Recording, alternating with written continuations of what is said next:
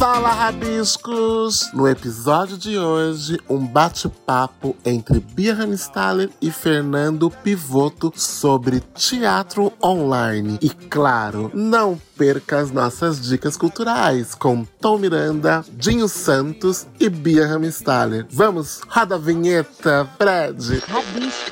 Rabisco. Rabisco. Rabisco. Rabisco Podcast.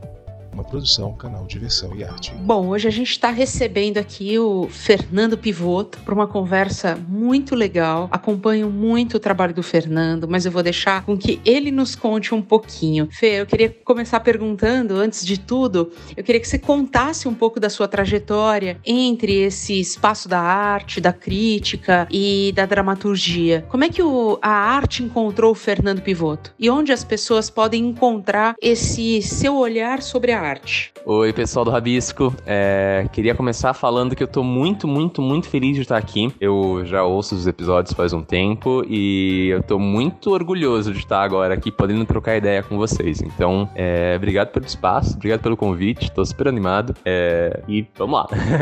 pra quem não me conhece, oi, eu sou o Fernando Pivoto, eu sou educador, encenador, dramaturgo e crítico de teatro. Em 2015, eu formei com alguns amigos o Coletivo Inominável, que é o meu grupo de teatro, e onde a gente pesquisa desde então, continuamente, jeitos de borrar fronteiras entre palco e plateia. Além disso, desde 2015, eu também escrevo textos é, sobre teatro. Eu tive o privilégio de ser acolhido lá pelo Aplauso Brasil, escrevi até 2017 por eles, é, onde eu aprendi pra caramba, onde eu escrevi um monte de coisa, onde eu troquei com gente muito, muito, muito interessada e interessante. Também fui publicado em algumas revistas, uh, publicado em alguns livros, e desde 2017 eu mantenho um perfil no Instagram e um Medium chamado Tudo Menos Uma Crítica. Nesse espaço, eu tento escrever textos reflexivos sobre as coisas que eu assisto, que são, bom, que são tudo menos uma crítica. É muita história boa, né? E aí eu queria te perguntar outra coisa. A gente vem falando e propondo várias reflexões sobre essa forma de expressão cênica mediada pela internet e que ganhou o nome provisório de teatro online. Como tem sido para você? Como tem sido a sua experiência? E o que, que você tem percebido sobre a ótica da arte, do público? Público e do crítico frente a essa forma de expressão?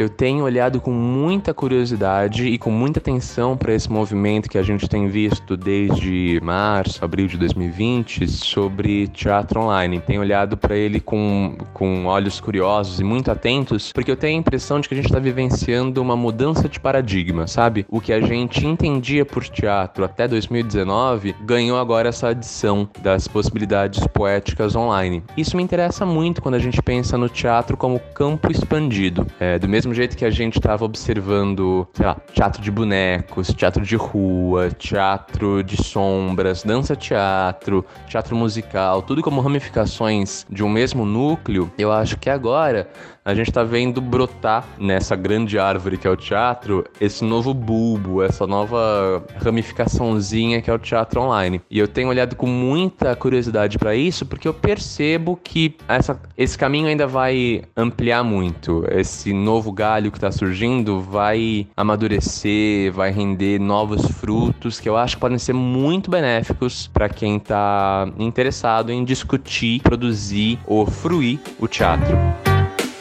Digo isso sobretudo pela relação que a gente pode ter artistas e espectadores e pelo tipo de experiência que a gente pode proporcionar ou experimentar que são específicas dessa linguagem online. Muitas coisas que eu tenho assistido agora e das mais interessantes, elas são as mais interessantes porque elas entendem que estão inseridas no digital e elas tentam propor uma experiência que não é a do analógico. É num episódio anterior, por exemplo, vocês estavam citando Ace Reality.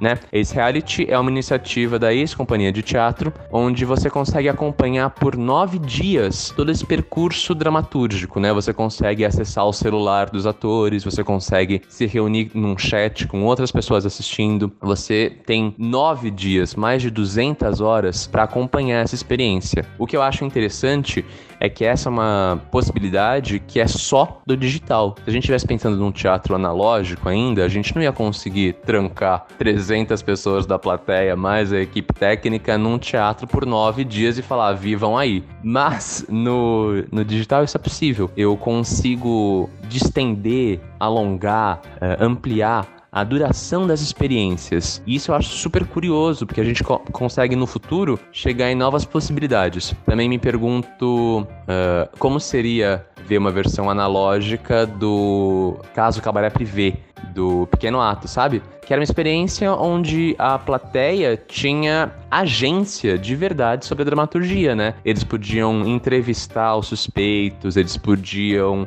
sugerir rumos para uma investigação, eles podiam decidir o final. Eles tinham muita agência e tinha uma situação de gamificação que cabia muito bem no digital, mas eu acho que se ela fosse tentar ser transposta, traduzida, deslocada para analógico, não ia funcionar do mesmo jeito. Eu estou citando esses dois exemplos muito específicos porque eu acho que é isso. É... Todas as experiências digitais online que se entendem como uma experiência de verdade digital e não como uma tradução do analógico, elas conseguem levar a discussão adiante, porque tem experiências tem relações, tem imagens, códigos, tem uma série de artifícios e fenômenos que só existem no digital. Quem está entendendo isso está conseguindo expandir os limites do que a gente está entendendo como teatro. Isso eu acho super interessante. Eu acho uma investigação muito rica, muito benéfica para o teatro. Sobretudo quando a gente pensa em novos públicos, em novos meios de produção, em novas estéticas, novas dramaturgias. É, eu acho que é um, é um caminho interessante. Eu vou de novo usar esse, essa imagem do, do broto que está surgindo a partir da árvore teatro, sabe? Quanto mais a gente nutrir, quanto mais a gente regar, quanto mais a gente cuidar para que esse para que esse ramo cresça, floresça e frutifique e dê bons frutos, melhor.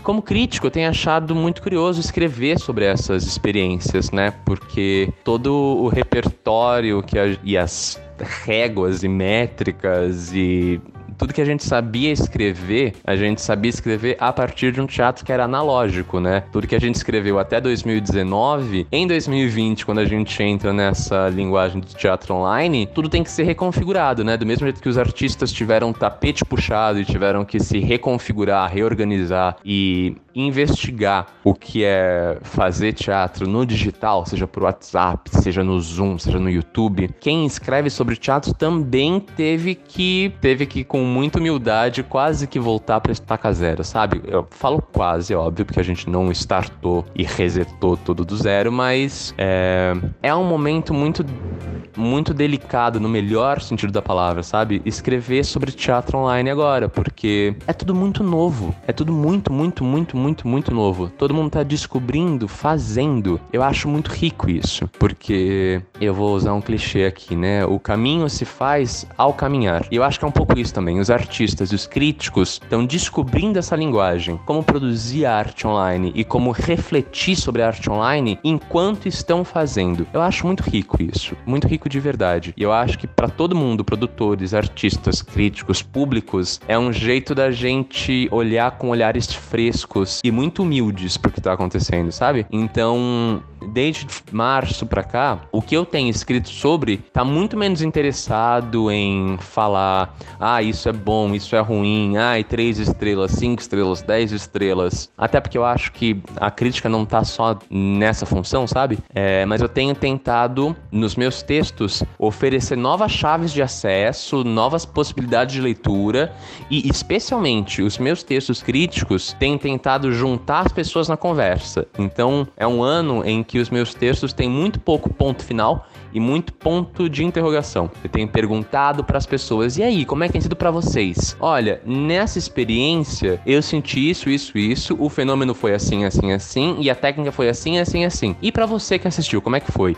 Você gostou? Você não gostou? Você participou? Você também acha isso? Como é que tem sido? Porque eu acho que agora é um momento em que a gente tem que é, fomentar essa forma de arte, fomentar essa vertente de teatro e fomentar a discussão responsável sobre isso. Então, como crítico, eu tenho olhado com toda a curiosidade do mundo e com toda todo cuidado também, sabe? Também entendendo que o que eu tô escrevendo agora daqui a 3, 4, 5, 10 anos, talvez é, passe por um revisionismo histórico, sabe? E tô falando eu e talvez todos os meus pares, né? Todos os meus colegas. É, talvez daqui a 5 anos que a gente escreveu agora mude, porque talvez a compreensão do, do teatro digital online é, amadureça daqui até lá. Então, o que a gente está escrevendo agora talvez valha mais como curiosidade, como proto-observação do teatro online, do que como uma coisa, não sei, talvez. E é isso que eu mais gosto, né? A gente tá vendo algo surgindo, a gente tá no risco, e eu acho a arte, quando ela tá inserida no campo do risco, uh, acho ela muito estimulante. E o que você vislumbra sobre o futuro do teatro, em contexto assim, pós-pandemia? Uma vez que antes da pandemia, uma das questões na pauta dos atores e dos produtores era uma certa e, e importante preocupação é, diante do esvaziamento das salas de teatro, né? Será possível a gente pensar em uma reaproximação do público e com o público é, dentro desse contexto da arte da cena? O que, que a gente precisa fazer para isso, Fer? E aí, se eu fosse arriscar uma, um palpite pro futuro, eu primeiro ia fazer isso com muita humildade e sabendo que palpitar sobre o futuro, às vezes a gente erra muito, né? Porque se eu tivesse que prever o futuro lá em 2015 e falar, ai, como é que vai ser 2020, o teatro de 2020? Eu ia errar completamente, porque eu nunca ia imaginar que a gente já tá aqui vivendo uma pandemia, vivendo o apocalipse. Então, é, eu vou arriscar um palpite pro futuro também com muita humildade, sabendo que eu posso estar muito errado, tá? Mas se eu tivesse que palpitar,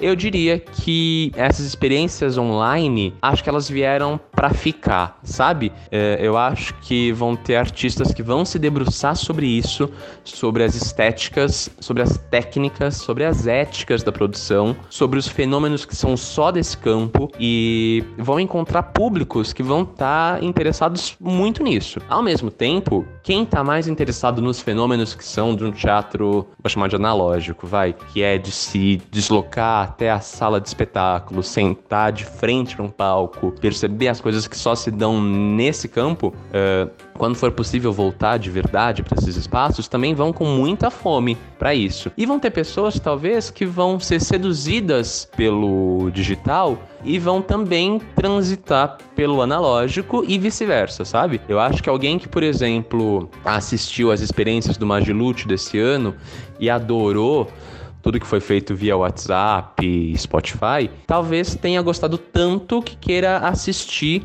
mais espetáculos do Magilute. E que bom, porque eles tiveram contato com um dos maiores coletivos de teatro contemporâneo atualmente, sabe? Do mesmo jeito, alguém que alguém que foi seduzido pela gamificação lá no caso Cabaré Privé, tenha gostado tanto que vai querer acompanhar os próximos trabalhos do Pequeno Ato. E aí vai conhecer também todo um coletivo de teatro super bem, bem organizado, com uma pesquisa contínua. Então acho que vai ser possível a gente também transitar de um polo para o outro, assim como a gente também transita do teatro musical para o teatro épico, para o teatro de bonecos, para o teatro de sombra e por aí vai. Então eu acho que essa nova onda me parece que soma, sabe? Ela, ela abre uma nova porta dessa mansão zona que é o teatro e as pessoas que entrarem nessa mansão vão poder transitar agora por vários quartos, inclusive esse novo. Um, eu acho que é bom. Eu acho que a gente vai talvez atrair novas pessoas. Acho que a gente vai ganhar novos públicos. Acho que a gente vai é, manter o interesse sobre o teatro aceso, sabe? Eu acho que isso é essencial que a gente faça. A gente como críticos, a gente como artistas, a gente como produtores, a gente como público, é, como apaixonados pelo teatro, né? Manter o interesse sobre o teatro aceso, manter as pessoas falando sobre o teatro, frequentando o teatro, é, se apaixonando, se encantando pelos fenômenos que só o teatro proporciona, eu acho da maior grandeza. E é por isso que eu olho com olhos tão, tão interessados para essa nova arte, sabe? Acho que muita coisa benéfica pode surgir dela. Sábado à noite. Bem no fundo todo mundo quer zoar. Todo mundo sonha em ter uma vida boa. Sábado à noite tudo pode mudar. Suas dicas culturais no Rabisco Podcast. Um oferecimento canal de versão em arte. A sua identidade digital brasileira. Fala galera do Rabisco Podcast, aqui é Tom Miranda e eu trago algumas dicas para essa semana. Minha primeira dica tem a ver com o nosso programa Barulhinho Bom que lançou o segundo, segundo episódio na, na sexta-feira passada. Na sexta-feira não, desculpa, no sábado passado e que a gente conversou com o cantor e compositor e também ator, Matheus Ribeiro. Ele tá lançando sua, sua hum, carreira musical, né? E, e lançou com o seu primeiro single barra videoclipe autoral chamado João Ninguém. A gente conversou um pouquinho com ele sobre esse lançamento desse videoclipe e também sobre o que vem por aí na, nessa carreira que ele tá começando agora, né? Uma delícia, o clipe é maravilhoso e o bate-papo tá ainda melhor. Então não perca, porque tá de arrasar, beleza? Minha segunda dica é outro conteúdo nosso do, do canal de versão em arte que a gente colocou na semana passada, na sexta-feira passada, no dia 20 de novembro, e que foi exatamente um especial do programa Movimento. É, há quatro temporadas nós temos tido encontros maravilhosos e presenciais com artistas pretos e pretas, né? Falando um pouquinho sobre suas trajetórias, sobre as dificuldades e é, que, que é ser um artista preto no Brasil. É, são falas tão riquíssimas, cheias de propriedade e de história que o nosso querido diretor Dinho Santos fez uma uh, um retalho, uma colcha de retalho dessas, dessas falas que ficaram tão impactantes nesse especial do programa Movimento, uma vez que nós não fizemos a temporada esse ano, né? Vamos deixar para o ano que vem. Então, para quem tá com saudades do programa Movimento, é uma forma muito legal e também de consciência negra para você é, adquirir e, e, matar um pouquinho essa saudade, tá bom? É muito, tá muito legal porque a gente tá é uma fala falando sobre esse despertar de uma consciência negra, né? Então, confere lá. Também tá lá no nosso site, tá bom? E minha última dica é por uma playlist que eu fiz chamada Little Charles Marrom, que é a minha homenagem a Carlinhos Brau é, e sua obra né? Tanto cantada por ele quanto por outros artistas. As composições e poesias cantadas por esse grande mestre que é Carlinhos Brau. Ele fez aniversário essa semana, no último dia 23 de novembro, e eu queria deixar aqui a minha homenagem. Então, Fred, toca um pouquinho de Carlinhos pra gente.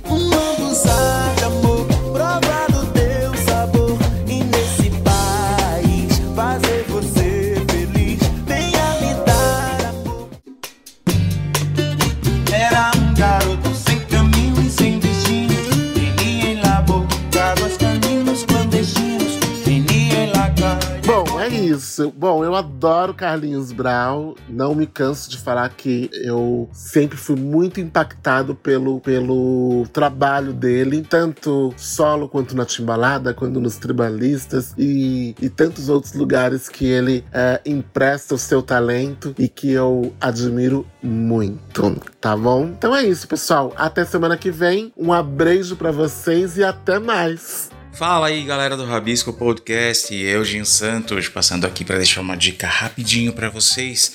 E olha só, minha dica hoje é dica de passeio.